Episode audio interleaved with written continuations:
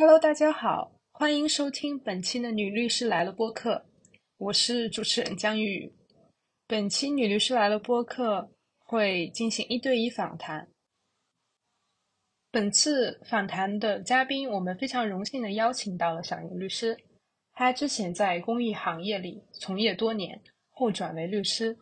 她一直都在关注女性的权益，包括单身生育、多元成家。那我们非常荣幸的欢迎小莹律师来到我们的播客。那我们欢迎小莹律师，请小莹律师给我们自我介绍一下吧。大家好，我是小莹律师。然后谢谢江云宇对我的介绍。然后呢，我自己现在是在广州执业。其实，在律师行业呢，我经验不是特别丰富，但是我在很早期，呃，大概一二年就加入了。呃，性别议题以及这个多元性别议题的相关的法律倡导工作，然后后来才开始啊转行全职做律师的。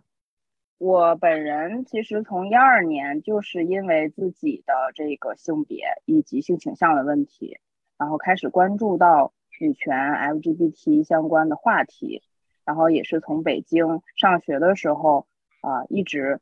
呃，工作到现在都没有离开过对于性别议题以及多元性别议题的关注。那自己在做律师之后，也是积极的在啊代理这方面的案子，包括像北京的啊徐早早的冻卵案，以及单身妈妈各种争取生育保险的啊，包括我们性少数伴侣权益相关的一些案件，也都是想要积极去探索和代理的。嗯，关注的议题和我本身。哦，生命经验是紧紧相关的，嗯，大概是这样。嗯，你刚才提到了生命经验，就是可以给我们多展开讲一下吗？包括你之前提到说是上大学的时候，因为身份啊、性别、性倾向的原因，呃，去关注性别这个议题，那可以给我们展开讲一讲。嗯，我其实呃，因为我家是天津的一个很小的镇子。嗯，然后我记得我在读研究生的时候，就是北京，啊，做访谈的时候啊，访谈成都那边的一个朋友的个案，他就说他在上小学的时候，那边的同志文化就已经非常丰富了。他大概跟我大差不多年纪，九零左右，我是八八年的，但是在我的那个呃上学的阶段，初中啊、高中啊，我都没有听说过同性恋呢。然后，而且我身边也没有怎么见到过。我确实见到过，比如呃被霸凌的男男同学，但是仍然不是因为他是同性恋，或者说是我压根儿不清楚吧。我是上了大学之后被一个女生表白的，然后我才开始接触到这个议题。我之前其实就是所谓的默认自己是异性恋的状态，因为就不知道有这个东西。呃，在我自己做研究生论文的时候，因为我的研究生论文写的就是性倾向的一个流动性的问题。然后我也去探索过自己这个部分，就是我记得初中的时候，因为女同学都玩的很好，然后大家手拉手上厕所呀，各种都很常见。我记得那个时候隐约的，呃，会有一些嫉妒心出现吧。我记得就是我的女性的好闺蜜，如果说跟男生去玩了，我就会觉得不开心，因为她不跟我玩了。但是我觉得那个东西在朋友之间也是挺正常，所以从来没有多想过，也没有去探索过。就是大学。啊，接触到了，真的有人有女生跟我说她喜欢我，然后我也觉得，嗯，我也挺喜欢她的。然后我们确实就是呃，开始是谈恋爱的那种感觉，就让我觉得哦，跟女生谈恋爱比跟男生谈恋爱太不一样了。嗯，跟女生谈恋爱那个对我来讲就是初恋。在他之前，其实我有两个男朋友，一个是因为到了大学，我终于解放了，可以谈恋爱了，然后就跟一个。学长就是我刚上大学一两个月，我就开始跟一个学长谈恋爱，但是那个恋爱谈的就让我觉得啊，我只是为了试验谈恋爱。第二个是因为高中的一个男生跟我写了好长的表白信，然后我就开始跟那个第二个男生谈恋爱了，就是因为被感动了。但跟这两个男生相比，就是跟女生的第一次恋爱，就让我觉得，嗯，这个就是谈恋爱的感觉，就是十分的投入。投入到就是，嗯，可能大家都是初恋，都有一种，嗯，那种就是不一样的感受吧。对我来讲，那个真的很不一样。就是我觉得我可能再也没有办法投入到那种程度的那种不一样。包括我跟他分手的时候，就是会觉得，天呐，我以后再也不会这样的感情出现了，因此很难分手。对，就是那个感情对我来讲，它是生命的一个非常的重要的转折点，让我开始去看到说，原来有这样的一种感情，这样的一种人群，以及。从这个同性恋的问题去开始，呃，网上搜女权、库尔理论，就开始接触到这些东西，就让我觉得非常的感兴趣，以及我才意识到，原来我以前种种觉得因为我的性别而感觉到跟世界格格不入的那种感觉，就找到了一种方向和答案。对，让我觉得，哦，原来有这样一种理论和角度去看待世界、分析世界，并弄清楚为什么我是这样感受的。就嗯义无反顾的就决定说，我不要毕业之后去医院工作，然后我就对那个时候是呃因为大学里有公开课，就开始接触心理学，我就从心理学出发去跨考了心理学的研究生，啊，在北京读那个北京林业大学方刚老师的研究生，也是更好的去接触到了呃性别的这个议题，在北京接触到了很多小伙伴，对。然后才让我见识到了全新的世界，打开了全新的大门。就觉得，嗯，那个时候真的很开心。一二年的时候去北京，也参加了第一届的 LGBT 论坛。我记得那是第第一次见到那么多的同志在一个大房间里，让我觉得简直了，是一个，嗯，好像是真的全新的世界的感觉，就让我觉得我再也不想离开了。嗯，大概是这样。嗯，我我大概注意到了，就是你在刚才讲述的过程中提到了像义无反顾啊，然后全新的世界，就是你在大学专业的选择上，就是从原来的医学义无反顾的选择了心理学，就是这是一个非常大胆的决定，就是怎么促成了这样一个大胆的决定呢？嗯，哎，其实这个过程有一些呃傻乎乎的，让我自己觉得。我高中的时候过得很痛苦，我记得我第一年是要因为没有宿舍没办法住校，就是跟一些人往返我的镇子跟我高中的那个镇子，然后后来高二高三全都是住校的状态，就比较封闭，然后每天的生活里就是上学。虽然我在天津读书，并不是那种所谓的高考大省，压力非常大，但是我仍然觉得很痛苦。然后那个时候就觉得离开高中能毕业就是我最最重要的事情的感觉。但是其实家里对我的期待是非常高的，就是我呃小学啊、初中啊，其实成绩也很好，也是呃就是所谓的那种尖子生进到了重点的高中的。但是在高中的时候，其实因为竞争很激烈，再加上人的情绪状态都不太好，我的成绩并不是很好。但那个时候仍然是以我记得天津大学为目标的，就是考一个。很好的大学吧，在我们所看来，但是那个时候估分呢，就觉得分数应该够不上，但是就选择了一个外地的大学，因为我是想离开家远远的，就摆脱父母的控制吧。因为我爸，我爸是那种呃很很典型的那种很父权的那种思想，然后对我的那种，他虽然管的不是说控制型的，但是会让我觉得很压抑。然后也不是跟我妈的关系也很一般，反正那时候就想离家远远的，就跟我另外两个同学，一男一女两个同学一起报了南京的河海大学。我那时候特别傻，因为就不知道你所谓的呃大学的那个专业，如果你一报，可能会涉及你未来的职业发展，你的人生方向都可能受影响。我当时根本都没有想这些，再加上我高中毕业的时候正好赶上我爷爷去世，也不太有人管我，然后。我就觉得哦，河海大学有河有海，挺好的，我喜欢。选了一个水利工程，其实我都不知道那是什么，然后就一心想要去南京吧。但是那个那一年呢，分数就河海大学分数就比前一年高出三四十分，然后就没有报上，因为我们那个时候就是估分报学校，然后就因为我当时是笃定的要去南京的，但是后面那个填志愿的时候，我们是分。一本 A B 类，二本 A B 类，然后我就是一本 A 类填的河海大学，其他的呢就是听跟我爸爸一说，就是说啊，那你就随便填呗，你就都填天津的这些学校吧，因为就是一定要填上它。我就填了天津的医大、天津的财大、天津的什么科技大、师范大，就是其实不是经过深深思熟虑的。然后后来我就去了我的一本的 B 类，天津医科大学，学了检验学系。然后其实我都不知道检验一开始是什么，然后我也对医学并没有兴趣。然后去了之后，我们那个天津医大还是一个新的校区，就在那个天津的小白楼马场道那附近。虽然景色不错，但是那个校区很小。然后就记得我我简直觉得太痛苦了，就是很小的一个学校，又不是我喜欢的专业，嗯，就那个时候也想过别的出路，甚至想过去当兵的。我记得那个时候还有征女兵的讯息在学校里边传，我还跟我爸说我想去当兵，然后被我爸劝阻。反正我就觉得很痛苦，因为我受不了那些解剖课呀。嗯，然后各种像那种杀兔子啊、杀青蛙呀，我都远远的就不参与。就是那个大学上的也是挺痛苦的，但是至少呢，就是我还是交到了一些比较好的闺蜜，谈了几场恋爱，尤其是谈了女朋友。然后再有就是也探索到说，啊，我对心理学还是挺感兴趣的。嗯，所以一方面是说我真的很不喜欢学医。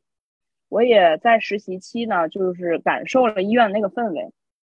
就觉得很压抑。我不是那种性格，对着一个机器重复的做事的那种性格，以及医院的那种体制内工作真的很不适合我。就是你听我说话，其实可能也能感觉到那种北方人的那种直爽呀，或者说我性格中的那种不是很会圆滑的处事。其实，然后像我们，我那个时候上学的时候就能听到那个性别歧视招招那个招。我这句话重新说，就是在呃呃毕业后找工作，性别歧视很严重的。就是我们检验科呢是一比三的这样男女比例划分的，男生是一，女生是三。然后检验科的那种三甲医院，呃或者说二甲医院都是要男生优先的。然后女生呢，如果想进，你要么就是有人，要么有钱，就这种。然后我们家也没人也没钱。如果说我真的就是走这条路，其实可能就是进一个非常小的医院，然后一辈子也就那样了。那是我简直没有办法想象的事情，就觉得那不是我要的生活，所以我当时是下定决心，嗯，一定要去走另外一条我更喜欢的路，然后就恰好遇到了心理学和这种和性别议题相关的东西，嗯，当时也是找了几个学校，我记得我也有找南方的学校，像中大呀，还有华中科技，呃，我记得不是很清楚了，就是心理学还不错的几个学校。但是有的学校是因为它自主命题，我觉得可能性比北京要低。再有就是可能确实去北京对我来讲就是那种呃文化气候变化比较小吧。反正当时就是也是看到了方刚老师的这个呃方向，因为他在心理学系，但其实他是一个性社会学家，我还挺感兴趣的。然后就就选择了。我记得当时我是下定决心说，哪怕一年考不上，我要再考第二年。嗯，还好我很幸运的一年就考上了。我记得当时也是一边在医院实习一边备考，其实整个的检验系好像我是第一个这样干的。我记得我毕业之后还有人问我：“哎呀，当年你去这样考了，然后就是现在也有人想要这么干，然后找我取经。”我记得，嗯，确实在别人看来，放弃医学去呃走心理学，其实心理学那个时候并不热，嗯，然后就是一个比较冷门的东西，相对而言。然后我觉得对我来讲，其实就是我自己去掌控一下我的人生的方向，然后一定不要，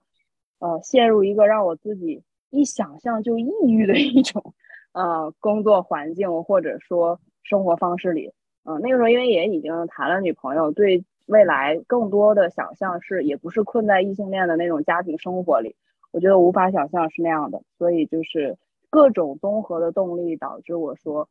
去。做这个决定吧，嗯，我觉得这也是一个非常勇敢和坚定的一个选择吧。就是其实有很多人，就包括 LGBT 做了一些自我认同，但是他很难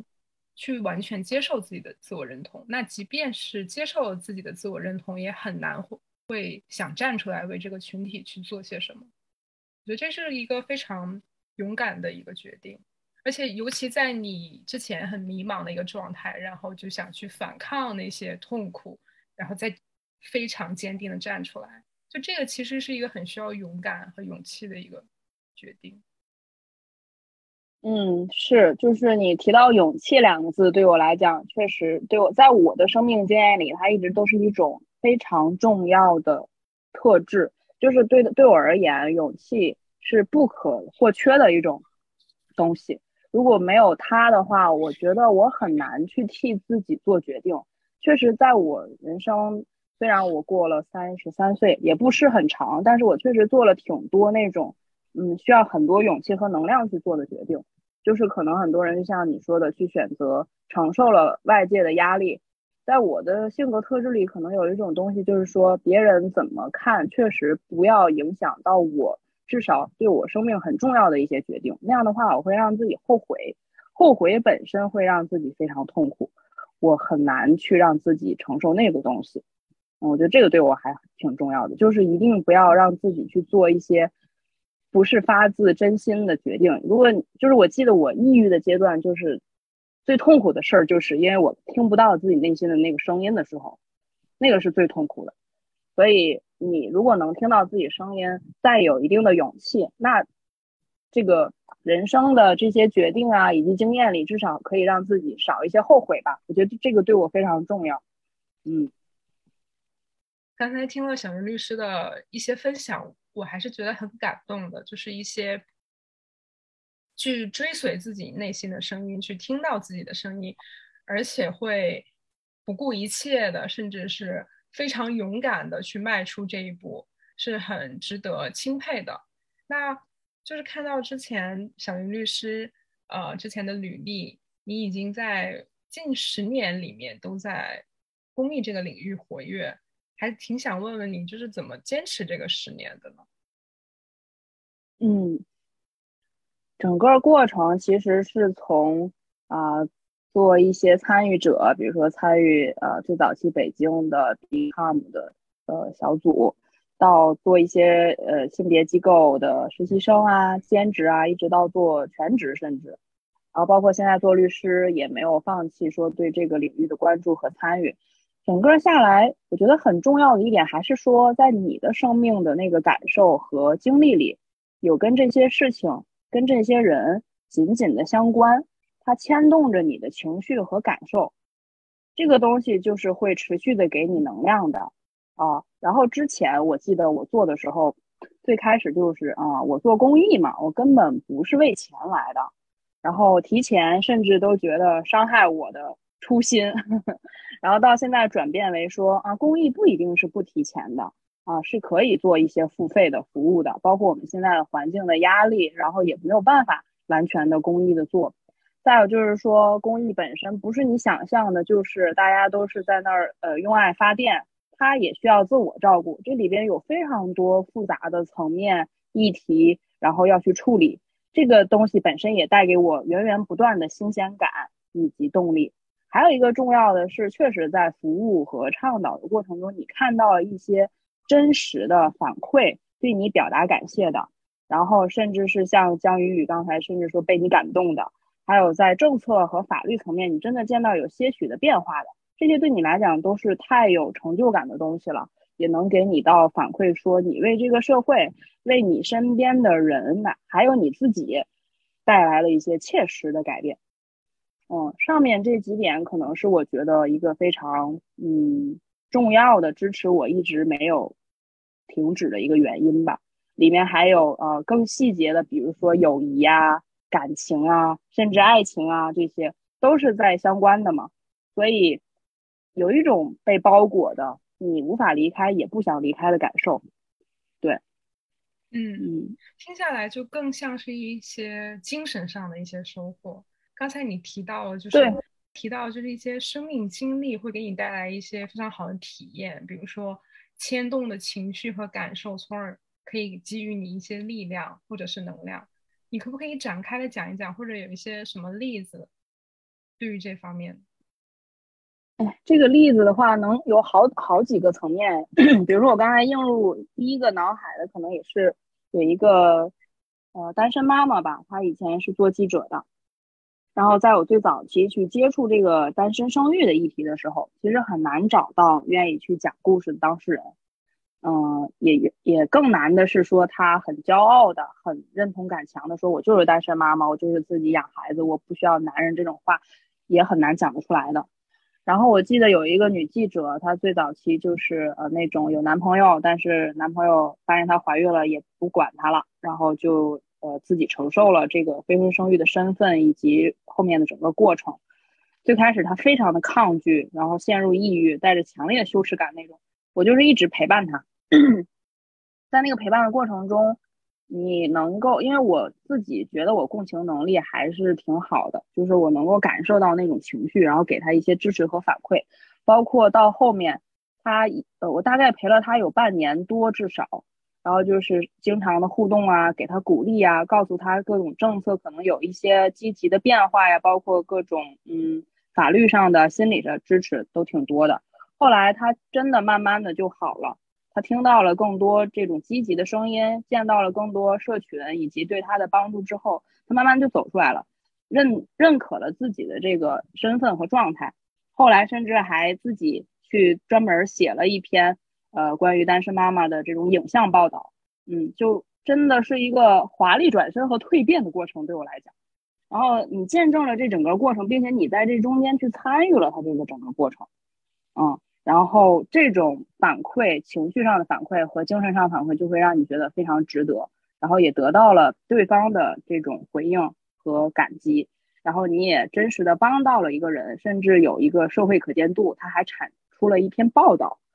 对我就觉得这种啊反馈对我来讲是非常重要的，也是激励我一直走下去的一个原因。嗯，这个是嗯纯帮助社群层面的，还有是呃在你工作中你。跟，因为你有工作伙伴嘛，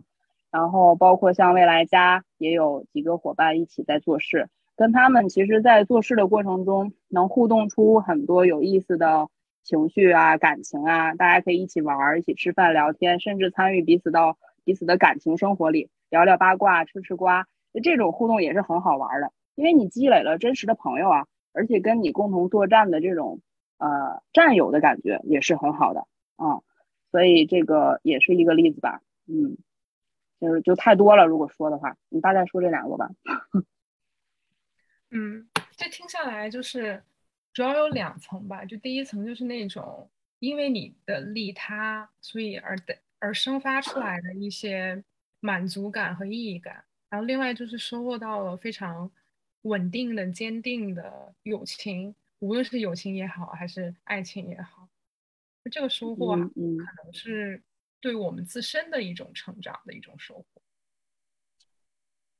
对，是的，呃，还有一点，我觉得，嗯，纯纯的从个人的发展或者个人的成长的角度的话，我自己其实从来没有想象过我会成为某种领导人，什么那个有权利的、有声望的，或者说什么，就是我没有追求过这个东西。我一直以来，我的性格可能是觉得，嗯，我过得开心，这是最重要的，嗯。然后早期也没有想过赚钱，就觉得我也不需要有很多钱，反正就是开心最重要，一切都是为了开心。所以可能有的时候做决定也是纯从心里出发，我想要什么就够了，别的我才懒得管。然后这，但是你，呃，我从二十岁到三十岁这个整个过程中。嗯，在参与公益工作、法律倡导工作过程中，这个成长就是有，嗯，你并不能只开心了。然后，因为那个是一个浪漫的想象，对我来讲，现在是因为有责任，有你更想去呃呃看到的人以及成就的事情。如果只是你开心，那些都达不到。嗯，包括我从我觉得我没有办法做一个 leader。没有办法说有自己的工作的团队，然后有非常多支持你的伙伴在身边，这种我也没有想象过。我曾经也觉得自己很孤独，嗯，但我现在说，嗯，呃，我可以说带领一个团队，然后甚至说人家认可你的那个领导的能力还不错，嗯，这个也是我难以想象的。现在就会觉得啊，这一路成长过来，其实我之前认为我想。没有办法想象和做不到的事儿，现在其实也能做到了。甚至我可以重新建立对自己的自我认知，嗯，通过别人的反馈以及你自己对自己的这种重新的认识，我会觉得哦，原来我是这样的一个人，然后你看到了你是这样一个人之后，呃，甚至你在媒体上的报道里看到自己名字，或者有人说直接打到律所跟你说啊，我要找多少名律师做一个什么采访，尤其是单身生育的，大部分是，就会觉得哦，原来我在这个领域，大家会专门找我去做这样的东西，我会渐渐的认可到自己说，嗯，有这样的一种身份，或者说社会价值，或者说自己的一个，嗯，这是什么东西呢？一个相对呃很小的小权威性的存在吧。我觉得好像我还是可以去做到这些，以及认可这些的，嗯，这个对我来讲其实是一个非常重要的成长过程。以前是完全没有想象过，甚至是排斥或者说不喜欢的。现在我会觉得，我有了这些之后，我能够做更多，我会去积极的看待这件事儿。嗯，这个也是很重要的一个，对我来讲，在公益工作里，呃，去发展出来的东西。嗯。说实话，我是听入迷了。就是对你刚才的分享，我就只想用“哇”一句话去来形容。就这是一个非常有趣的一个生命体验和一个成长的过程。就是并不是所有人都可以做到像你这样如此自洽，然后去追寻自己的声音。那我记得你刚才提到了公益，也提到了金钱和就一些物质上的收入和精神上的。收入之间的一些关系，那我也知道，就是在这个行业，尤其在国内，其实相比国外来说，它的薪水并不是很高。那如果你全职去做公益的话，可能他的薪水就没有那么高，或者在物质生活满足上，可能不会有那么好的一个成果或者效果。那我想知道，就是你是怎么去克服呢？是用精神力吗？嗯。对，说到钱的问题，也是我所接触到的公益的行业，或者说这个性别领域，大家都有的一个话题。其实很多人都有跟金钱的关系。我觉得我们这个群体，包括我自己，跟金钱关系真的一开始都很不好，是仇富的。这个仇富包含了对自己，因为作为女性，或者说作为性少数，或者说作为更多的身份加在你身上的那种相对弱势的部分，你仇富的心态其实是来源于。对社会的不公的一种反抗精神，对，然后是有这个部分的。那从仇富到我觉得啊，钱不是坏事，我可以呃通过我的这个行动，我的工作去拿到更加合理的金钱的对价，包括到现在我要自己主动的去赚钱。嗯，我的家庭并不是富裕，甚至都说不上什么资产阶级什么小康，就是非常普通的工薪家庭。我妈下岗。我爸是后来在那个国企，然后还不错一个小领导，但是就是条件很一般。然后我自己呃生活呀，然后或者说嗯挣钱这方面，其实也没什么欲望和动力，说花挣很多钱，然后花很多钱。嗯，但是在大学阶段有一个报复性的花钱的阶段，就是因为我有一个表哥，然后表哥在工那个学习上没有我好，然后反正就是我呢，就是我觉得我并没有怎么花我父母的钱。然后，大学阶段确实因为我花钱的事儿，我爸爸跟我说过，就说你花太多钱了，你要省着点儿。但我觉得我那个阶段是报复性花钱，我就觉得我根本没有花你们什么钱，因为这也是从性别的角度有一些所谓的那种，我觉得我受到不公平对待吧。就是你看我哥花了那么多这种感觉，而且我就是我觉得我应该是不会进入那种传统的异性恋婚姻的，我也没有办法通过婚姻去赚钱，就是一直在亏钱，人家结婚一直随份子，就是在钱上，我会觉得哦，好吧，我就是没有什么赚钱的这种，嗯，从家族上，从这个社会的资源上，这种赚钱的这种呃动力或者方向都没有。然后，但是慢慢的，你生活越来越，嗯，怎么说呢？嗯，有一个自己需求的一种，嗯，增长吧，包括房子。以前我记得我，包括我身边的这些做公益的伙伴，都会觉得啊，呃，一个是买房子本身太贵了，天方夜谭；二一个是说，呃，不需要，就像那个我们就是呃，四处有四处有家，四处无家就行了，就这种状态。但是后来，包括我从北京移到广州，嗯，带着两只猫，后来是两只，一开始一直带着两只猫搬了两三次家，这里边也经历了说因为亲密关系。的这种搬家的原因，但是就是觉得，哎，天呐，好累啊！我想要有更多的稳定感，然后更多的那种不用为了金钱去发愁的那种，嗯，相对更可控的状态吧。嗯，然后你会发现钱不一定是坏事儿，然后有了钱，你可以更好的掌控自己的生活，不是说拿钱去干什么你原本不喜欢干的事儿，而是更好的满足自己现有的需求的时候，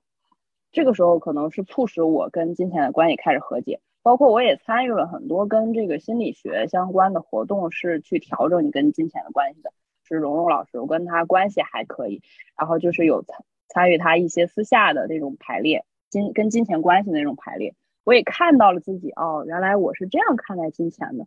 然后慢慢的会觉得，呃呃，包括各种算命，甚至星座，会发人家会说你到中中年后晚期可能会金钱还不错，就是你慢慢的开始自我。催眠自己去认可了，说哦，我是可以有更多钱的，我可以去买一个房子，哪怕每个月还个几千块房贷，我也愿意承受这个压力，然后去让自己更可控，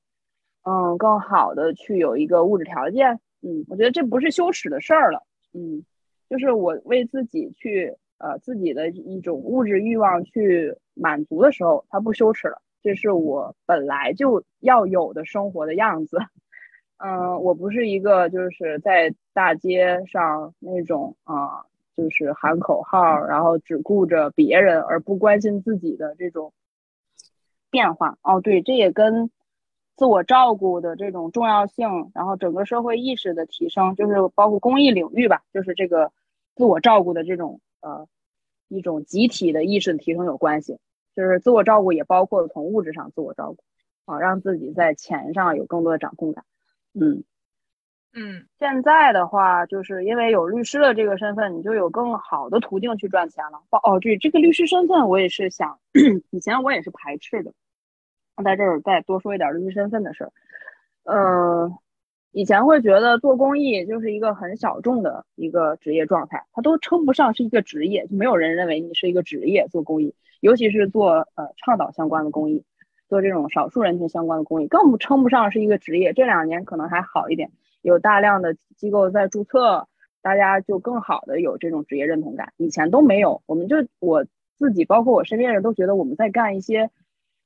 就是怎么描述这种状态？嗯，一个小小的乌托邦，大家在那里自嗨，然后有对社会有一些小小促进，然后就觉得嗯很开心，然后也不管这是不是能够对你未来。职业发展，或者说呃呃，你未来的人生走向有什么样的影响？就当下就做这样的事儿就够了，就开心了。然后慢慢的啊，遭受到很多压力，以及自己人生呃走向更远的时候，才开始想这些问题。啊，尤其是从公益、从法、从这种倡导的工作到社社会的一些商业公司上去接轨的时候，你更加发现啊，原来是断层的，这是什么？根本接不上。我连，然后这个也是造成很多公益人呃去呃。转型的时候的一种困境，嗯，然后律师呢，就是还相对对我来讲，嗯，比较符合我的一些自己的人生方向的规划吧。就是我对这种社会改变很感兴趣，然后其实我对社群工作的兴趣一般。你让我天天在社群里跟别人说话，其实兴趣一般。我是比较感兴趣那种社会改变的，然后也是在这个公益过程中发现。嗯，更加框架性的东西吧，就是那样一一来是觉得受益更多，二来是我觉得嗯更加能够刺激到我的东西。然后律师呢，就是从整个的大的这种呃国际环境或者说国家层面的这种呃呃建构啊制度的这个层面，我觉得律师整整体来讲还是相对可以去起到一些作用的。以前呢，我会觉得嗯在。呃，整个的主流的行业里不都是男性做主导吗？啊，律师更是这样。那我本能的生理上是有排斥的，就觉得哎妈呀，我不想进到那个东西，我就待在我的公益的小小领域里，天天开心就够了。但是你后来发现并不能这样，那样你活不下去，以及你越来越觉得身边的人跟你不太一样了，就是你发现哦，大家好像也并不是你最初想象的都是那样的样子。你不得不去啊，看到更多新的东西。就是你在一个乌托邦里，它不是一个长久的事情，终归要戳破那层气泡，然后看到真实的世界。因为你已经跟真实的世界没有办法不相关了。包括呃官方的压力也好，然后你没有钱生存也好，这些都是不得不去相关的一些东西。然后要卖出去的时候，就会觉得哦，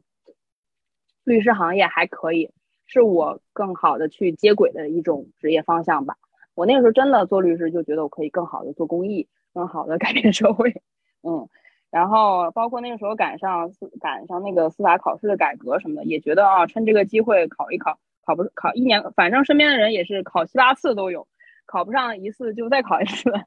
就又更加幸运的是，我就一次考过了，那就很顺利的，就是去啊拿到了这个资格就去做了，然后以及身边有一些前辈有一些经验，就觉得啊啊还是可以有一些支持的，所以在律师这条道路上，现在就我自己觉得嗯走的还算 OK 吧，就是在我所预期的范围内在发展。并不是那种一下子当头一棒打到我脸上，觉得好难，好想退出的状态。因为我也听到说，好多律师其实做一半都退出了。嗯，而且我现在也觉得，嗯，在这个律师行业以及从律师反哺这个公益行业的这个 过程里还不错。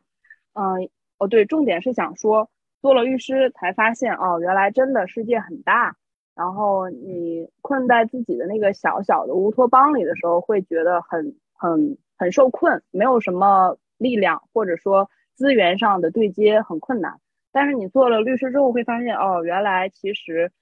律师身份可以更好的支持你去对接到更多资源。比如说，其实有很多政协委员他就是律师，你的律师身份就能更很好的联系到他。然后别人知道你是律师之后，也更加愿意去听你说什么。我不是说我呃认就是怎么说呢，就是赞美权利或者说赞美那种权威，而是说。如果你想要达到一些呃你想做的事情，有的时候这个身份能够帮助到你，我觉得这不是坏事。以前我会认为它是坏事，嗯，真的，我会觉得这个好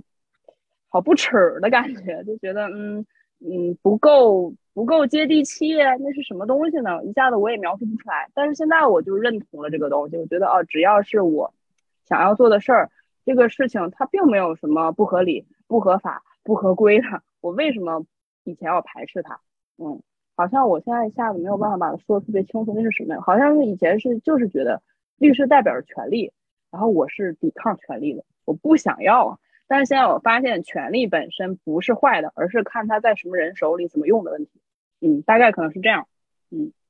就是我从你刚才的分享中，我大致能感觉到有两个非常重要的一些思想改变。第一个就是自我照顾，之前是包括一些。对于呃他人、对于社会，包括对于自我的一些价值排序的改变。另外就是踏出自己的舒适圈，踏出自己所建构的一个乌托邦，然后来到一个真实的世界。我觉得这些都是一个非常非常重要的命题和非常核心的一些观点的转变吧。然后就是你刚才提到，就是关于金钱，其实我还蛮想去更多深入探讨一下的。我觉得其实。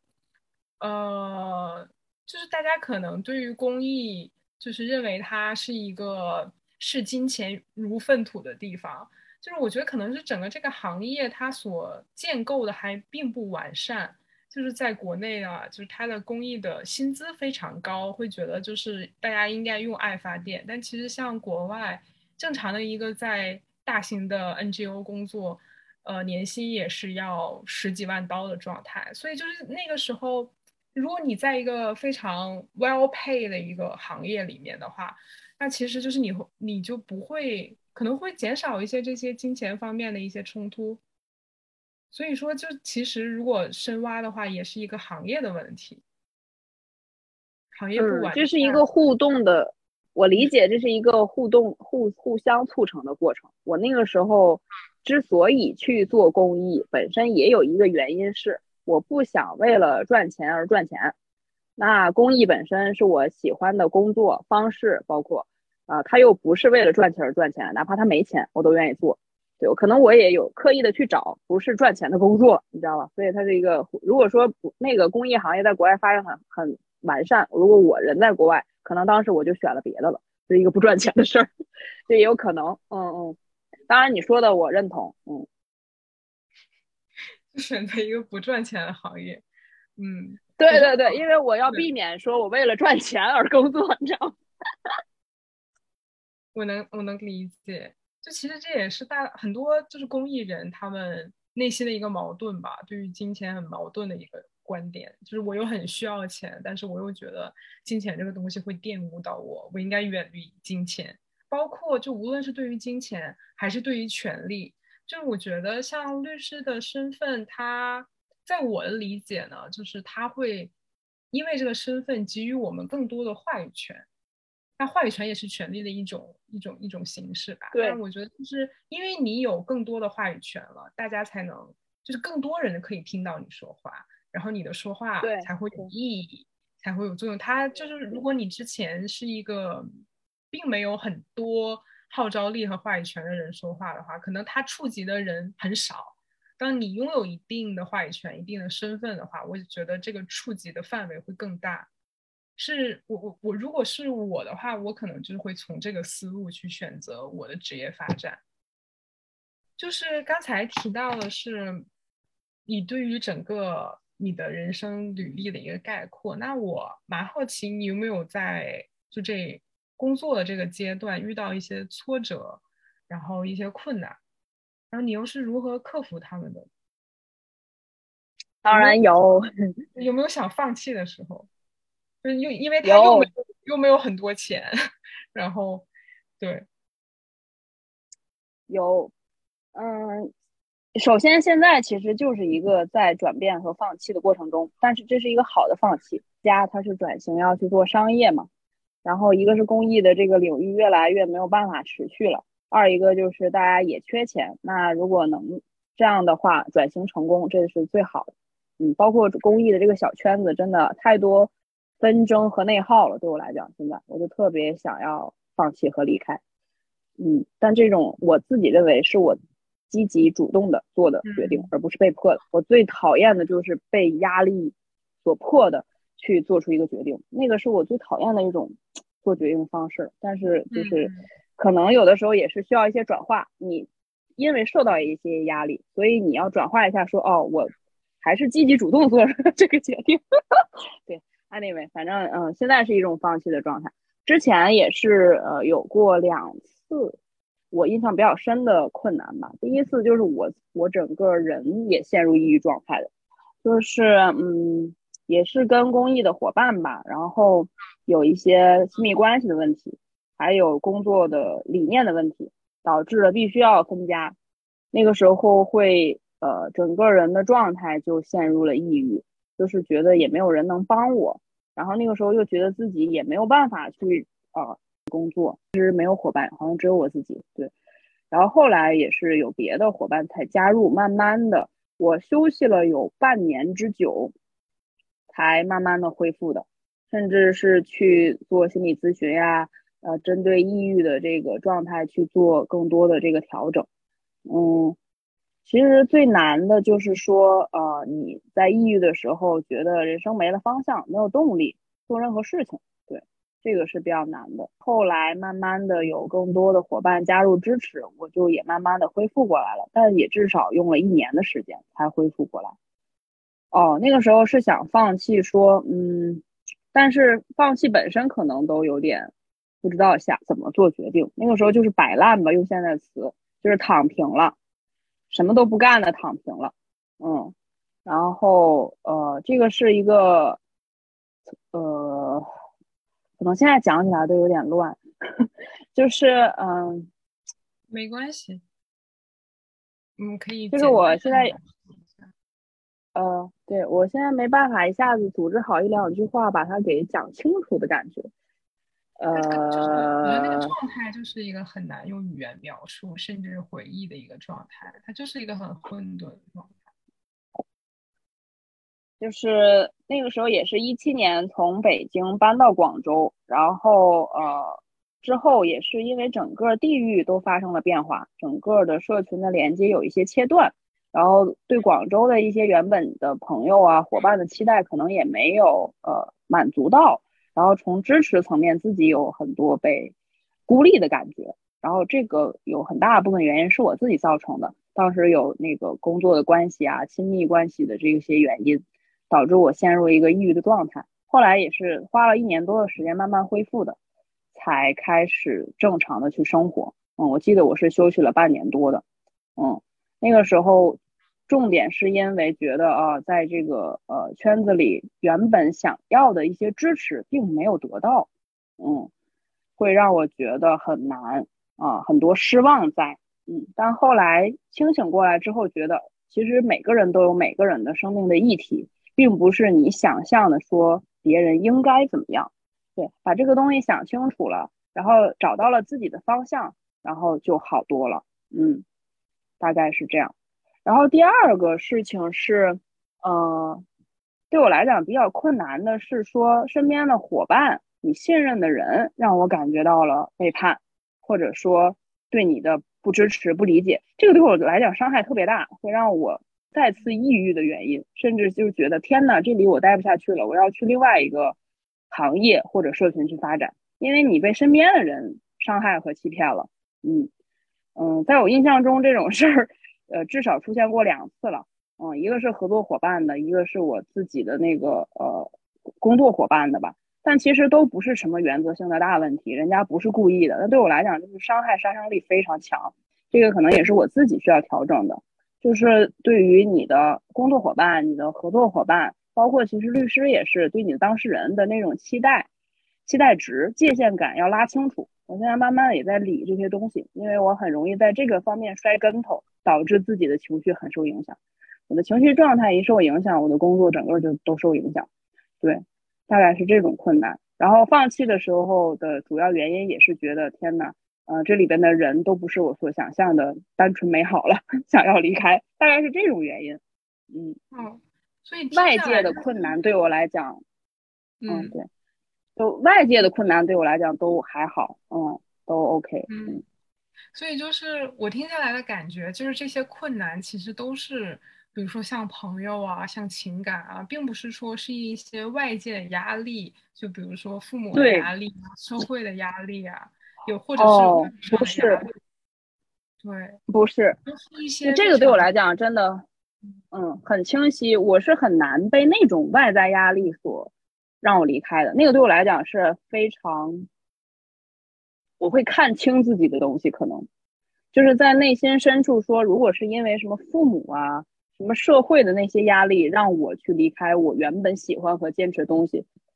我觉得那就不是我了。这个对我来讲是很核心的东西，就是就像我去做决定说我要去离开医学的这个领域，我要呃不做心理咨询师，我要做律师一样。我内心的声音在这儿，我却因为其他人说了什么或者给了我一些压力，包括我爸甚至跟我说我要断断绝你的经济来源这种话，我心想我就睡大马路，我也不会妥协的，就是。就是他会给我非常大的激励作用，反而就是，嗯，就越挫越勇的感觉。反而是我信任的伙伴对我的伤害，是让我能离开的原因。嗯嗯，所以就是我我感觉到的是一个你强大的自我，然后这个强大的自我就是你的核心驱动力，它影响着你的做决定，影响你在。比较低谷的时候也好，或者是想选择跨行业的也也好，都是你一个非常强的驱动力。嗯，强大自我总结的很好。嗯，同意。嗯，对，我觉得是一个非常强大自我的一个体现。无论是你在呃职业的选择也好，思想观念的转变也好，都是一个强大的自我在成为一个内心的驱动力。呃，我我觉得就是我们刚才整体这个播客呢，就是其实你都在呈现一个非常真实的一个自己给公众啊，给观众看。我觉得这是一个非常勇敢的一个决定，因为就是当你把你的完完全全的真实呈现给别人，就说明你其实就是坚不可摧了，你就接受了你自己所有的真实的部分。当你一旦接受了你所有的真实，无论也脆弱也好，无论是强大也好，这个时候你就会有更多的勇气和更多的力量。那好的，嗯，谢谢雨雨的 comment。但我自己觉得，在自我这个部分，在工作的领域，然后确实我还 OK，觉得呈现是嗯挺好的，因为我身边的人也是跟我讲，觉得我真实啊，或者说比较坦诚啊，这也是我得到很多真心朋友的一个原因，我觉得。但是我自己在接受我自己性格中这个脆弱的部分，也是经历了很久，包括现在可能也没有经历特别好。我记得我在呃林大读硕士研究生的时候，因为学校有那种免费的心理咨询嘛，因为我其实很。是一直在探索自己这个部分的，因为原生家庭跟爸妈关系一般，然后这个我自己能明白，说它是影响到我的亲密关系啊这些东西的，所以我一直想要去化解跟我爸我妈的那些创伤。说实话，我在咨询的时候就直接跟咨询师说，我就是来化解创伤的，对，然后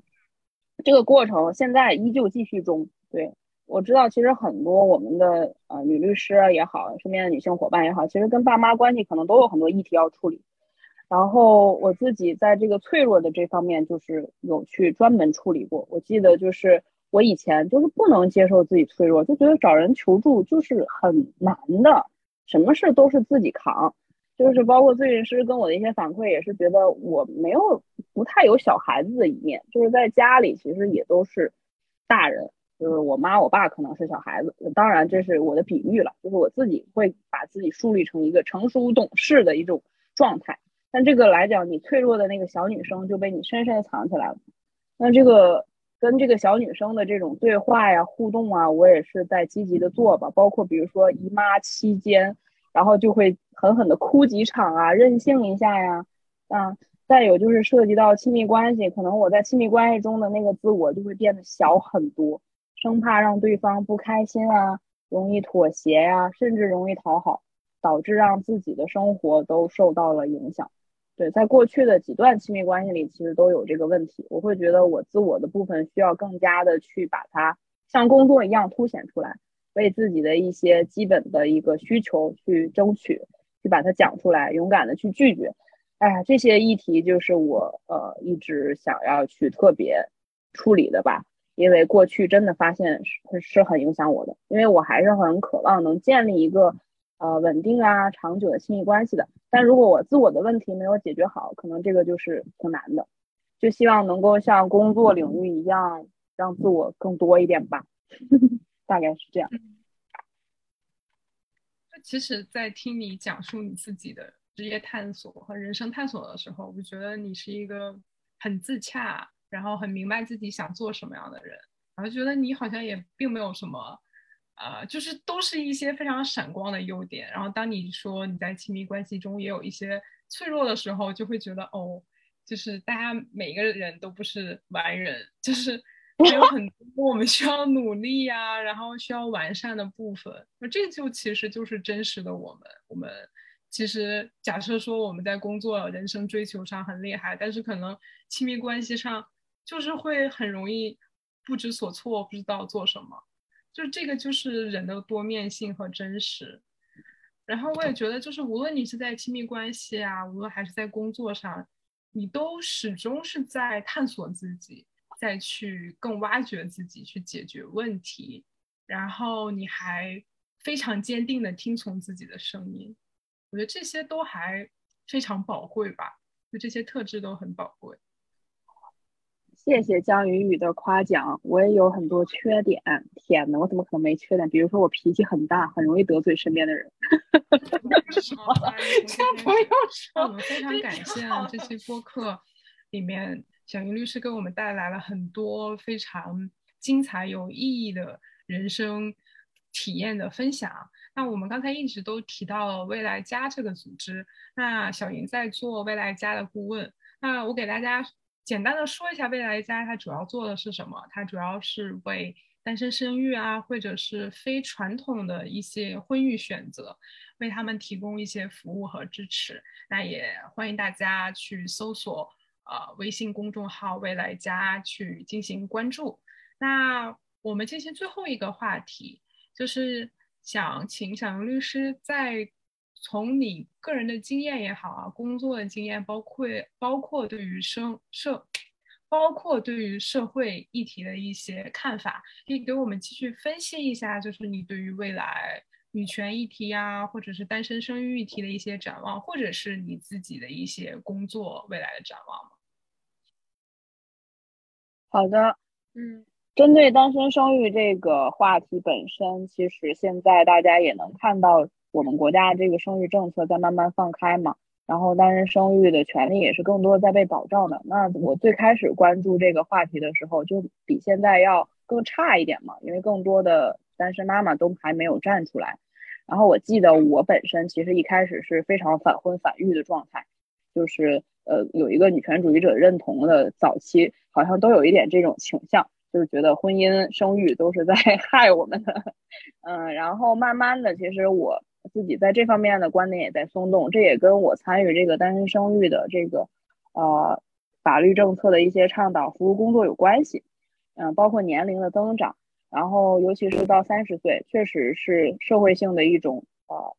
氛围或者压力，然后心理上会感觉，嗯，好像对自己的人生要有一些新的规划，呃，有有很多焦虑。然后生育的这个话题也有影响到我说，啊，我开始考虑我是不是可以要一个孩子的问题。我记得我那个大学闺蜜，因为她们都是相对呃进入了异性恋婚姻的状态嘛，然后就结婚一两年生孩子了。然后跟我相比，我就是一直单身啊，自由这种没有婚姻孩子的状态。然后呃，她也会跟我有的时候吐槽啊，讲到说啊，抚养孩子啊怎么样的辛苦。但是呢，他还是给到了很多积极的反馈，说比如他觉得他自己给自己生了一个朋友，